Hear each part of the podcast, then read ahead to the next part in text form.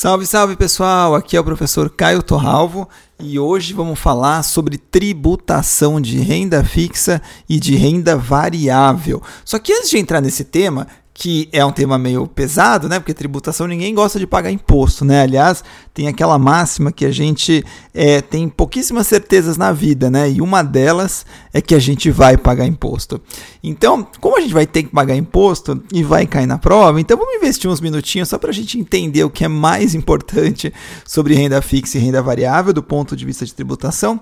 Mas antes disso, eu quero falar um pouquinho com você sobre alguns conceitos básicos de tributação. Então, tem três conceitos que eu queria abordar antes de entrar na parte renda fixa e renda variável propriamente dita. O primeiro deles é o conceito do fato gerador. Então, fato gerador é um acontecimento que faz nascer a obrigação tributária. Tá? Então é ele que vai dar origem à cobrança de um imposto. Então, o que é um fato gerador? Um exemplo. Por exemplo, você recebe seu salário. O fato de você receber o salário, isso se constitui para a Receita Federal como sendo um fato gerador para a cobrança do imposto de renda. Se você vende um imóvel, isso representa um fato gerador para a cobrança do ITBI, que é um outro imposto relacionado a bens imóveis, tá? Então, primeira coisa que é importante saber é o seguinte: independente de, do, do produto que vai ser tributado, é, é fundamental você entender que tem que tudo começa com um fato gerador. É aquilo que vai fazer nascer a obrigação tributária, né? O que, que vai da, da onde surge a obrigação tributária. Perfeito. O segundo conceito que eu queria ver com você é base de cálculo. Então, uma vez que surgiu a obrigação tributária, a gente tem que se perguntar o seguinte: quanto que eu vou pagar de imposto? Já entendi que eu vou ter que pagar, mas quanto eu vou pagar? Então, o quanto você vai pagar depende de duas coisas. Primeiro, a base de cálculo e segundo, a alíquota. Então, a base de cálculo, que também é chamada de base tributária, é a grandeza econômica sobre a qual será aplicada a alíquota para calcular a quantia paga, ou seja, sobre qual valor será cobrado o devido tributo. E a base de cálculo é super importante porque é sobre ela que a gente vai ter os impactos é, é, do, do, do, tributo propriamente dito, né? Sobre ela que a gente vai calcular o tributo. E para concluir o quanto eu vou pagar de tributo, de imposto, eu vou ter que saber sobre essa base de cálculo qual alíquota que eu tenho que incidir sobre essa base de cálculo. Então, quando eu multiplico a base de cálculo ou base tributária vezes a alíquota, que é um percentual, e aí sim depende de uma série de, de fatores, né? Aí finalmente eu tenho o que é o valor do imposto devido, tá bom? E aí, só uma última coisa ainda antes de falar de renda fixa e renda variável. É fundamental que você consiga distinguir com tranquilidade a diferença entre ganho de capital e rendimento. Ganho de capital e rendimento funciona assim. Imagina que você tenha um imóvel. Você comprou esse imóvel por 500 mil reais. Aí você começa a alugar esse imóvel. Você comprou esse imóvel para um investimento. Você já tem a sua residência própria e você quer usar esse imóvel como investimento. E você consegue alugar e o locatário paga ali, por exemplo, 3 mil reais por mês. Então, esses 3 mil reais que você está recebendo todo mês, isso é um rendimento tá? É um rendimento. E o rendimento tem uma determinada alíquota na tributação. Agora, se depois de um, dois anos você cansou, falar, ah, cansei de alugar, estou tendo muita dor de cabeça com esse inquilino, eu ganho os 3 mil por mês de rendimento, mas não está valendo a pena. Então você vai lá e vende agora esse imóvel por 700 mil reais. Você comprou por 500, vendeu por 700. Aí esse não é um rendimento, esse é um ganho de capital, porque você tinha um imóvel que custou 500 e você vendeu por 700, você teve um ganho de 200 mil reais de capital, tá bom? Então é super importante ter clareza sobre isso. Um paralelo que a gente pode fazer em ações, por exemplo, é que comprar e vender ações podem gerar ganhos de capital. Tomara que você tenha ganhos, quer dizer, você comprou por um valor e vendeu por outro mais caro. Mas enquanto você detém esse ativo, você pode receber dividendos e juros sobre capital próprio, que são formatos de rendimentos, tá? Quando você compra um título público, por exemplo, com cupons, a ideia é a mesma. Se você conseguir comprar e depois vender o título a um preço mais alto, isso significa que você teve um ganho de capital. Agora, se esse título tem cupom, você vai recebendo esses cupons cupons, por exemplo, semestralmente, então esses cupons representam rendimentos, tá bom? Então vamos lá, vamos falar agora o que interessa: renda fixa e renda variável. Renda fixa para a Receita Federal, é, ela entende que são ativos que tenham como característica remunerações definidas. Então, ou ele é pré-fixado, ou ele é pós-fixado, ou ele é um híbrido, né, que mistura uma parte pré com uma parte pós, não tem problema, e com uma relação de credor e devedor. Tá? Então, eles tenham remunerações pré-definidas, ou seja, pode ser pré-fixado, pós-fixado, né? Porque o pós-fixado, ainda que você não saiba, por exemplo, ah, eu sei, eu investi num CDB 100% CDI, mas eu não sei quanto eu vou ganhar, não sei quanto vai ser o CDI. É verdade, mas você sabe o percentual do CDI que você vai ganhar. Isso para a Receita Federal já basta para ela enquadrar isso como sendo de renda fixa. Tá? É, e tem que ter uma relação de credor e devedor. Então, você, quando você investe num CDB, você passa a ser é, é, credor, né? Porque você emprestou o dinheiro e o banco passa a dever para você esse dinheiro de volta, mais os juros que foram pactuados, tá bom? Então, se a gente puder dividir em duas grandes, dois grandes blocos de renda fixa, a gente tem de um lado os títulos públicos e de outro lado os títulos privados. Caio, quais títulos públicos? Todos. LTN, que é prefixado, LFT, Tesouro Selic, lá no Tesouro Direto, a NTNB principal, que a gente chama de Tesouro IPCA, no Tesouro Direto, a NTNB, que é chamada de Tesouro IPCA com juros semestrais, e a NTNF de faca, Tesouro pré-fixado também com juros semestrais, tá? E títulos privados tem inúmeros, né? Desde a caderneta de poupança, CDB, é, letra de câmbio, nota promissória, títulos do agronegócio, do tipo LCA, CRA, CDCA, CPR, títulos imobiliários, LCI, que o pessoal gosta bastante, CRI e outros tipos de operação, mas a gente está aqui abarcando tudo de uma forma mais geral, títulos públicos e títulos privados. Então vamos seguir aqui. Então a gente falou muito, falou, Caio, você disse que tem aquela coisa de base de cálculo e alíquota, não é? É isso mesmo. Então a gente tem que entender qual que é a base de cálculo e qual que é a alíquota que incide sobre ganhos de capital quando a gente está falando de renda fixa. Então, a tributação da renda fixa é sempre assim: você tem a base de cálculo, que você vai deduzir o IOF vezes a alíquota da tabela regressiva. Então, Caio, o que é esse de IOF o que é esse tabela regressiva? Vamos lá. O IOF é o Imposto sobre Operações Financeiras. Ele é um imposto decrescente, né, que ele vai dia a dia diminuindo a alíquota dele e a partir do, do 29 dia ele já não é cobrado mais nada tá? É o último dia aqui que tem 3%, a partir do trigésimo dia não é cobrado mais nada. Então ele começa ali com 96%, depois ele cai para 93, 90. Ah, Caio, decorar isso de forma alguma. Você só precisa entender que o, o, o IOF é um imposto que tem como função inicial, é, aqui pelo menos para títulos de renda fixa, é, estimular um investidor a ficar mais tempo com o dinheiro aplicado. Porque se ele ficar mais do que 30 dias, né, 30 dias ou mais, o IOF cai para zero. Né? Você tem uma ideia, ele começa em 96%, ele vai caindo até que no 29 ele é de 3%, o último dia da cobrança, e do 30 dia para frente não incide mais IOF. Então vamos supor que você comprou um título de renda fixa e você ficou mais do que 30 dias. Então a sua base tributária é o lucro propriamente dito, porque você vai tirar o IOF e o IOF é zero. E a alíquota de renda fixa, ela segue a chamada tabela regressiva. Por quê? Porque assim como o IOF tem esse, essa função aqui na renda fixa é, de tentar estimular o investidor a deixar o dinheiro aplicado por mais tempo, o imposto de renda também tem essa ótica. Ou seja, quanto mais tempo você deixar seu dinheiro aplicado em instrumentos de renda fixa, menos imposto você vai pagar, que infelizmente não chega a zero como o IOF depois de 30 dias, ao contrário. Ele cai muito mais lentamente, mas também não começa de 96% como o IOF, tá? Então até 180 dias você paga 22,5% de ganho de capital, tabela regressiva, de 181 a 360 20, de 361 a 720, 17,5 e mais de 720 você paga 15%. Então é um benefício você ficar mais tempo com o dinheiro aplicado. Mas como eu falei, não chega a zero, né? A menor alíquota é de 15%, mas também não começa em 96%, a maior alíquota é de 22,5%. Falar, ah, Caio, tá bom, já entendi. Então, se eu, se eu investir na caderneta de poupança, eu vou pagar 22,5% se deixar meu dinheiro por 180 dias? É, pois é. A caderneta de poupança para pessoa física, ela é classificada como renda fixa para fins tributários, mas para pessoa física você gosta de isenção.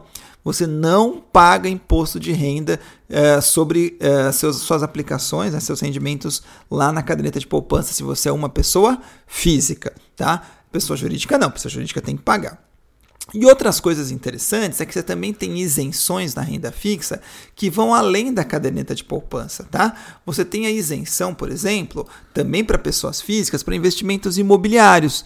Então, tudo que termina com I, LCI, CRI, é, que são os dois principais, né? Você tem isenção para investimentos imobiliários, ganhos que você tiver uh, no imposto de renda, IOF, isentos de ganhos nessas duas aplicações imobiliárias. A poupança já falamos, e o agronegócio também é um estímulo que o governo dá para que você invista em títulos do agronegócio. Então, a LCA, o CRA, que são os dois principais, são títulos uh, atrelados ao, ao agronegócio e que para pessoas físicas gozam de isenção. E aí, por fim, a gente tem as debêntures incentivadas. Quem são as debêntures incentivadas? São debêntures que tem como objetivo financiar obras de infraestrutura e o governo para é, é, dar um gás nesse setor, o que, que ele faz? Ele dá essa possibilidade de você investir nessas debêntures e não pagar imposto de renda. Né? Você é pessoa física, então você teria aí um benefício uh, a mais aí por investir numa debenture, no caso, incentivada, tá bom? Então essas são as principais isenções para pessoas físicas. Caderneta de poupança, investimentos imobiliários, títulos, né, títulos imobiliários, títulos do agronegócio e debêntures incentivadas, tá bom? Então, isso aqui é o grande ponto aqui da renda fixa. E para concluir, quais são fatos geradores? Né? Lembra que a gente falou no começo? Fato gerador é aquilo que vai, faz nascer a obrigação tributária. Então, quais são é, os fatos geradores aqui? Né? Os fatos geradores, quais são? Recebimento do rendimento no vencimento do título. Né? Por exemplo, você aplicou num CDB, o CDB venceu, você recebeu dinheiro de volta, mais os juros. Opa! Fato gerador, você ganhou juros, então você vai ter que pagar imposto de renda. Né? Você recebeu juros como, por exemplo, um cupom de um título público. Né? Cupom de título público também entra nessa história. Você vai ter que pagar imposto de renda. Tá? Então, essas são, são exemplos de tudo que você ganha na renda fixa, que o fato de você ganhar surge aí o fato gerador que faz nascer a obrigação tributária e aí a gente chega então naquela fórmula da surge uma vez que eu tenho obrigação tributária, eu já sei que eu vou ter que pagar, eu tenho que descobrir qual que é a base de cálculo e qual que é a alíquota, multiplico um pelo outro e aí eu chego no imposto devido. Tá bom? Maravilha, então. E aí, só para terminar essa parte de renda fixa, o IOF, é, que tem que é aquele imposto regressivo que a gente comentou, ele tem alíquota zero ou isenção em alguns casos, tá? Então, por exemplo, cadeta de poupança, que a gente falou, se é isento de IOF, CRI, CRA, você é isento de IOF, debêntures, letras financeiras. Isso aqui são exemplos de uh, investimentos em renda fixa que possuem alíquota zero do IOF. Então, mais um benefício aí para quem quer investir uh, em renda fixa, tá bom? E aí, para a gente concluir, vamos para a segunda parte que a gente vai falar sobre a tributação de renda variável. E eu vou dar um foco grande aqui na parte de ações, tá? A Receita Federal considera é, para a tributação de imposto de renda como renda variável os ganhos líquidos auferidos por qualquer beneficiários em operações realizadas em bolsas de valores, mercadorias, futuros e assemelhados existentes no Brasil. Tá? Então, se uh, na renda fixa é aquela aquele, aquela já, já era sabido o ganho que você ia ter, ou pelo menos a fórmula do cálculo do ganho, né, num exemplo do pós-fixado, aqui a receita na renda fixa, na renda variável fala que são os ganhos líquidos auferidos por qualquer beneficiário em operações, principalmente em bolsas ou é, é, assemelhados, tá? E aí, na sua cabeça, quando a gente fala de alíquota de renda variável, imagina uma, uma, é, eu queria que você imaginasse uma matriz, tá? O que, que é essa matriz? Porque nas colunas a gente vai ter que colocar duas coisas. Você pode fazer uma operação no mercado à, é, à vista, né, no mercado de, de, de, de mercado à vista, que seria uma operação não day trade, e na outra coluna uma operação day trade. O que, que é isso?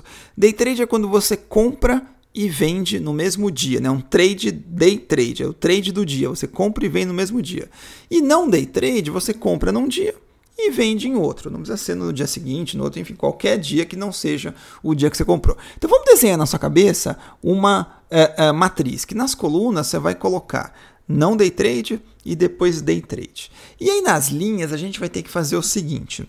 Existem dois tipos de impostos, é, dois, dois formatos, na verdade, do mesmo imposto de renda que é cobrado. Então, assim, você vai ter um imposto de renda que é retido na fonte, que é também chamado de dedo duro, e você tem o imposto de renda total, né, que é aquele que você tem que pagar no final das contas é, pelo ganho que se você tiver. Então eu queria que você fizesse uma matriz, por quê? Porque nas colunas a gente vai colocar não day trade e na coluna do lado day trade. Nas linhas imposto de renda retido na fonte e imposto de renda total. O que, que você precisa saber? Vamos começar pelo mais fácil: imposto de renda total. Operação não day trade. Tive lucro, tenho que pagar 15%. Operação day trade. Tive lucro, tenho que pagar 20%, tá? E aí tem uma diferença interessante aqui da renda fixa, porque lá na renda fixa, quem quem recolhe o imposto geralmente é a instituição que paga o rendimento. Então, por exemplo, você aplicou num CDB, é, pós, pré-fixado que seja, o banco que está te pagando o rendimento, ele é obrigado a recolher o imposto de renda. Tá? E quando a gente vem na renda variável, isso muda. Por quê? Porque quem passa a ser é, obrigado, né, quem fica com esse encargo de recolher o tributo, não é a bolsa, não é a corretora, é você, investidor. Tá? É você investidor. Então esses 15% de lucro, que esse 15% de imposto de renda que você vai pagar sobre o lucro que você tiver em operações não day trade e 20% de imposto de renda que você vai pagar sobre o lucro que você tiver em operações day trade, quem vai ter que recolher isso vai ser você. Você vai ter que emitir uma, uma DARF e vai ter que pagar até o último dia útil do mês subsequente ao da venda. Então, se você vendeu isso em novembro, você vai ter até o final de dezembro para pagar. Se você vendeu em fevereiro, você tem até o final de março para pagar e assim por diante. Agora, por conta disso, o que, que a Receita faz? A Receita, nesse ponto, é, eu costumo dizer que é um é um sistema de primeiro nível, né? De primeiro nível e primeiro mundo. Por quê? Porque vai que você se esquece, né? ah, esqueci, né? Ah, vendi em novembro, ganhei uma grana, tive um lucro, aí eu aproveitei esse dinheirinho, aí comprei uma viagem de férias, aí saí de férias, fui passar o Réveillon fora do país e esqueci de pagar o imposto de renda no final de dezembro, né? Das vendas que eu fiz em novembro. Aí a Receita Federal te ajuda, é, ela te dá uma mãozinha, fala, ah, fica tranquilo, eu não esqueço. Então, o que, que acontece? Existe o chamado imposto de renda retido na fonte, que é um chamado dedo duro, que automaticamente ele já é retido na fonte, como o nome diz, e já vai uma informação para a Receita Federal. Por quê? Porque ela fica esperando o final do mês subsequente ao da venda para chegar a informação que você pagou o imposto de renda total e aí cruzar as informações. Falar, ah, então o Caio vendeu em novembro, teve ganho, veio aqui uma informação de que tinha um imposto de renda retido na fonte, então eu, Receita Federal, vou passar o ano novo só olhando ali, ver se o Caio vai pagar. Se o Caio pagar, ótimo, eu cruzei, ele pagou direitinho. Se o Caio não pagar, eu vou pegar ele. Por quê? Porque eu tinha a informação do dedo duro e não vi aqui a informação do imposto de renda total. Essa que é a ideia é, do, é, essa que é a ideia do imposto de renda retido na fonte, que a gente dá o nome carinhoso aí de dedo duro, tá bom? E o que, que você precisa saber sobre o dedo duro? As alíquotas e a base de cálculo. E aqui é meio chatinho, por quê? Porque quando a gente fala do dedo duro sobre as operações não day trade, tem duas coisas chatas. Primeiro, você tem uma alíquota super quebrada, é 0,005%. São dois zeros depois da vírgula. 0,005%. E sabe qual que é o pior? Aqui é o único caso em que essa alíquota não incide sobre o lucro, ela incide sobre o valor da venda incide sobre o valor da venda. E a, o imposto de renda retido na fonte, ou seja, o, day, o, o, dedo duro do day trade, ele é uma alíquota mais bonitinha, uma alíquota de 1% e ela incide sobre o lucro. Então vamos resumir a matriz na sua cabeça. Você colocou não day trade na coluna, day trade nas colunas do lado. Embaixo, nas linhas, você colocou imposto de renda retido na fonte e imposto de renda total. Vamos ver se bateu as alíquotas aqui na sua cabeça. Imposto de renda retido na fonte de operações não day trade, 0,005% sobre a venda. É o único caso que é sobre a venda. Vamos para a coluna da direita. Imposto de renda retido na fonte de operações day trade, 1% sobre o lucro.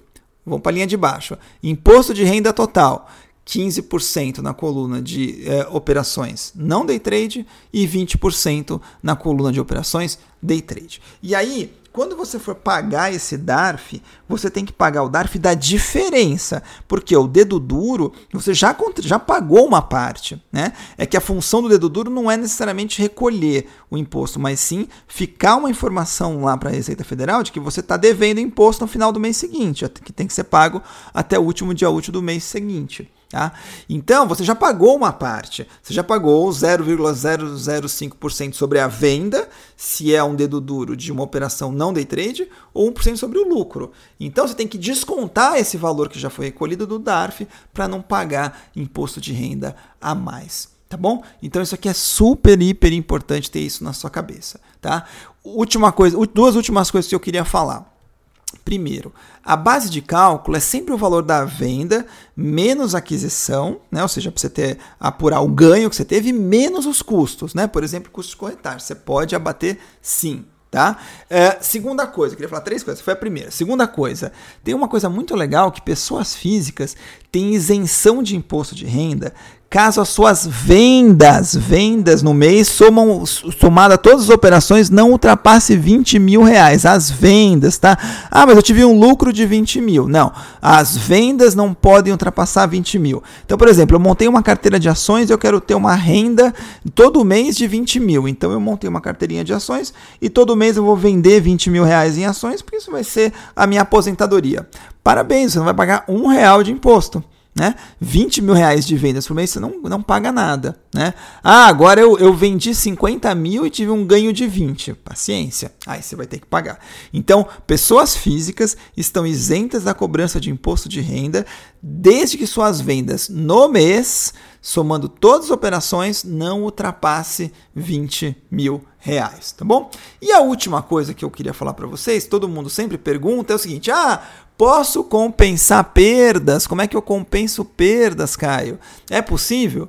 É possível compensar perdas de prejuízos passados com lucros futuros para se pagar menos imposto de renda quando a gente fala de tributação de renda variável, tá? Renda variável.